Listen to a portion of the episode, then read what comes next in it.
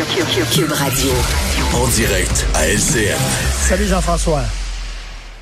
Hey, dis-moi, on revient ce matin sur l'affaire Michael Rousseau, le, le- le grand patron d'Air Canada, qui a fait réagir beaucoup de monde avec ce discours en anglais devant la Chambre de commerce du Montréal métropolitain. Il a comme rajusté le tir en cours de journée hier en disant, ben, je m'excuse, j'ai blessé des gens. Est-ce qu'on peut dire euh, faute avouée à moitié pardonnée? Ben, en tout cas, c'est des excuses qui ne convainquent pas beaucoup de gens aujourd'hui. Le Premièrement, il dit, je vous ne voulais pas vous insulter. Ben non, il a rien dit. Ça fait 15 ans, je suis ici, j'ai jamais parlé de votre langue, puis je, puis je l'apprendrai pas parce que je suis trop occupé. pas non là. plus. Tu sais, c'est ça. Non, il voulait pas nous insulter. Prends pas ça personnel, tu sais. Si je te dis, t'es rien qu'un gros niaiseux, Jean-François, mais prends pas ça personnel. C'est pas une insulte, absolument pas, là. C'est comme bon, OK. Et euh, les, les gens prennent. Et il dit qu'il va améliorer sa connaissance du français.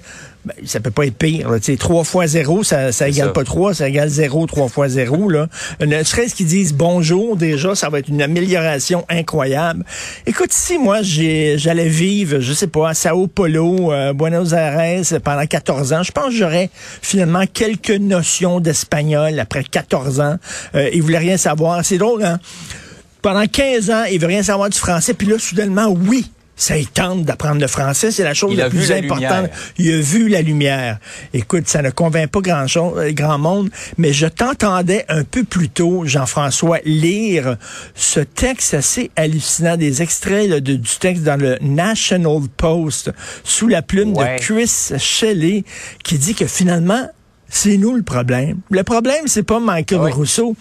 Le problème, c'est les francophones qui sont un peu hystériques sur le français, qui sont paranoïaques, qui sont hypersensibles, qui sont trop Exact. Actifs. il parle des faucons hyperactifs de Oui, la langue française. Les faucons, les vautours hyperactifs, parce que nous, là, tout ce qu'on regarde, c'est la petite bébête. Là, dès que quelqu'un, écoute, là, on parle de quelqu'un, le chef d'une grande entreprise pendant 14 ans. Non, c'est nous autres le problème.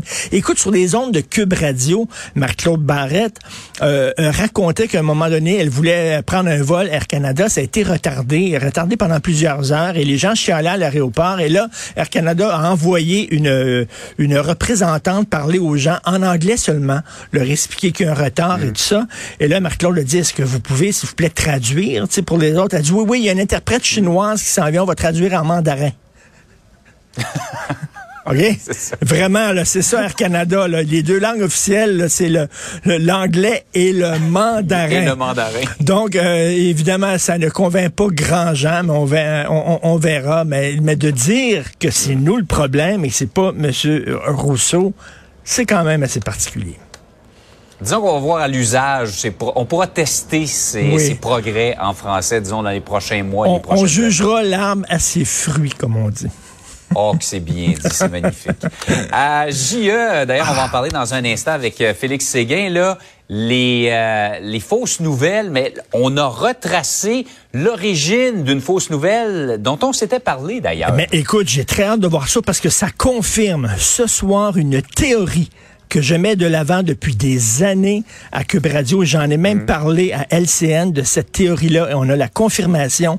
Ça prend deux choses pour être un complotiste. Ça prend un ordinateur et ça prend ça. Ça prend des bobettes. Il y a quelque chose avec les complotistes et les bobettes.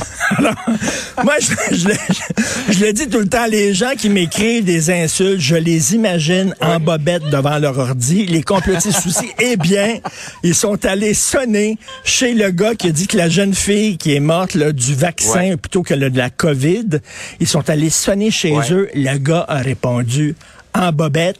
Alors Ouais. voilà, c'est la théorie de la... Je sais pas ce qui se passe. C'est entre la Tout bobette et les complots, mais tout est confirmé. Donc, et c'est drôle, hein? Et ça montre aussi que quand ils sont confrontés là, en personne, là, soudainement, là, ils, hein, ils prennent leur trou et puis ils s'excusent. Donc, euh, j'ai très hâte de voir ça ce soir ça. à JE.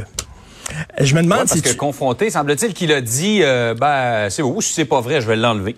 Ben oui, c'est tout. Alors, c'est-tu des boxeurs ou c'est Ah, des... je parlais de la des- nouvelle, pas des bobettes. Des bobettes. Bon week-end tout le monde. je peux pas croire, je peux pas croire qu'on se laisse là-dessus. Bonne fin de semaine. Salut. Salut.